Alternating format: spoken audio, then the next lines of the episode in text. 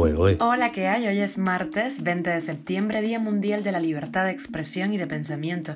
Nos vamos con las cinco noticias del día y una más que te contamos aquí, en Cuba Diario. Esto es Cuba a Diario, el podcast de Diario de Cuba con las últimas noticias para los que se van conectando. Washington aprueba 13 nuevas frecuencias de vuelos hacia Cuba desde Florida. No hay freno para el precio del dólar en el mercado informal cubano, 176 pesos. Diario de Cuba sale a las calles y habla con varios ciudadanos cubanos en una situación precaria. Te contamos los detalles. Un sacerdote de la isla le ha mandado una carta abierta al Papa Francisco diciéndole que debe estar a favor de los oprimidos y no al lado de los opresores. Y el escritor cubano Montaner recibe un homenaje por la defensa de la democracia. Esto es Cuba a Diario, el podcast noticioso de Diario de Cuba. El gobierno de Joe Biden ampliará los vuelos de aerolíneas estadounidenses a La Habana, agregando 13 nuevas salidas semanales de American Airlines desde Miami y una salida semanal de JetBlue desde Fort Lauderdale, Florida. Así lo informó el lunes el Departamento de Transporte de Estados Unidos. Los vuelos deben comenzar a mediados de diciembre, citó la agencia Reuters. En junio pasado, el departamento levantó una serie de restricciones a los vuelos a Cuba, incluida la finalización de una prohibición de vuelos de aerolíneas estadounidenses a nueve aeropuertos cubanos fuera de La Habana. Durante la administración de Donald Trump en Estados Unidos impuso un límite a los vuelos charter a Cuba de 3.600 por año y luego suspendió los vuelos charter privados al país. También prohibió los vuelos charter a cualquier aeropuerto cubano, excepto La Habana. Los precios del dólar, el euro y la moneda libremente convertible en el mercado negro cubano continúan subiendo y sin frenos. Los pronósticos de que alcancen 200 pesos parecen muy próximos a cumplirse, cuando el dólar pues ha llegado a los 176 pesos cubanos mientras el euro y el MLC andan por los 175. Según la tasa representativa publicada por la revista independiente El Toque, este 19 de septiembre, o sea, ayer, esas monedas se cotizan en 15 pesos más que la semana anterior y superan en 50 los precios vigentes en las casas de cambio, en las cadecas. Allí el gobierno cubano vende el dólar a 123,60 y el euro a 125,89 pesos. La colaboradora de Diario de Cuba, Rafaela Cruz, dijo que el progresivo encarecimiento de las tiendas MLC, las necesidades crecientes del comercio por mulas tras la flexibilización aduanal, la sostenida migración que cuesta unos 8 mil dólares per cápita, un sector privado que necesita capitalizarse, la segunda inflación más alta del mundo, sumado todo esto con un turismo que no despega, harán que las necesidades de dólares se vean cada vez más insatisfechas, por lo tanto su precio se elevará aún más. Cuba a diario. En Diario de Cuba salimos a las calles de La Habana y les traemos los casos de una enfermera jubilada y un albañil desempleado que cuida a su madre en la extrema pobreza. El gobierno no les da ninguna solución.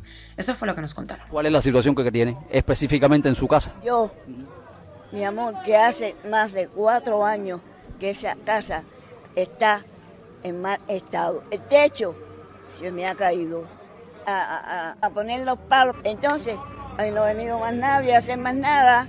Dejaron los palos de ahí para apuntar a la casa y nadie ha venido. Y he llamado.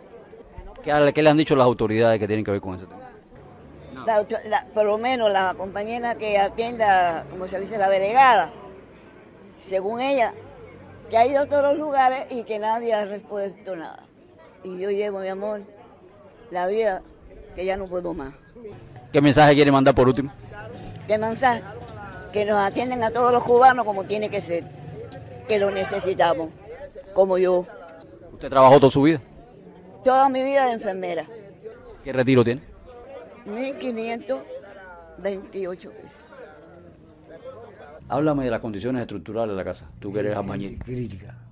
¿Cuáles son las principales afectaciones que tiene? No, se moja todo esto. Se moja aquí, se moja la cocina, se moja allá, corre la cama para acá. Yo tengo que poner el aparato ahí para poder ver la amor, porque acá rato ya se cae de la cama. Necesitas una ayuda urgente, ¿verdad? Sí, urgente, ya está de más. Tengo una gana de trabajar. Aunque sea que estoy, no puedo dejarla sola.